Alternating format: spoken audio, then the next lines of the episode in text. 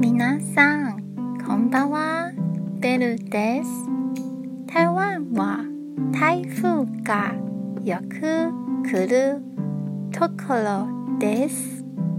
強い台風が来るときは会社、学校が休みになります。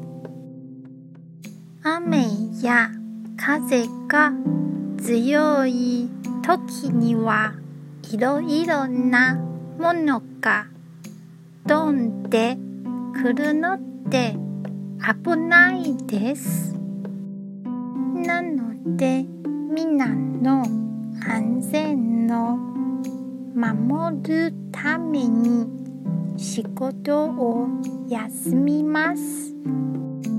命は仕事よりも大切です。台風が来て休みになるかはその強さを見て県や市が判断します。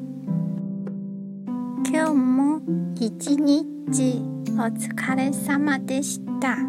ゆっくりお休みくださいね。じゃあまたね